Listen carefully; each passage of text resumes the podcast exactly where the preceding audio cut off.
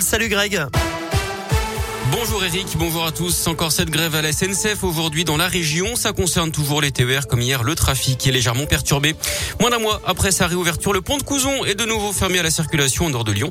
Un camion hors gabarit a tenté de traverser la passerelle hier matin. Il s'est encastré sous le portique d'entrée. Le pont est donc fermé aux véhicules motorisés jusqu'à nouvel ordre. L'actu, c'est aussi ce nuage de dioxyde de soufre attendu au-dessus de la France aujourd'hui et demain. C'est lié à l'éruption du volcan aux Canaries. Les experts prévoient des pluies acides demain dans la région, mais les risques sur la santé seront limités. D'après eux, ça n'impactera pas ou très peu la qualité de l'air.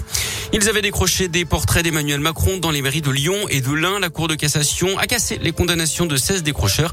Ils avaient été condamnés à des peines de 250 à 500 euros d'amende avec sursis. Peine confirmée d'ailleurs en appel à Villefranche-sur-Saône. Mais la Cour de cassation a estimé que ces actes relevaient de la liberté d'expression. Ils seront donc rejugés en appel à Toulouse. Pas de supporters lyonnais pour le prochain derby à Geoffroy-Guichard. Le match a lieu dimanche 3 octobre.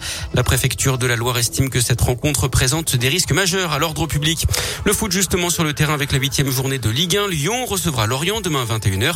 Et puis en rugby, le Loup sera sur la pelouse du Racing 92 demain à partir de 17h.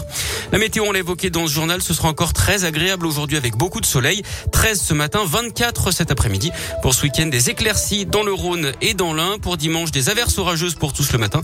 La pluie qui menacera également tout l'après-midi dans le ciel lyonnais avec tout de même quelques petites éclaircies à prévoir ou en tout cas à espérer.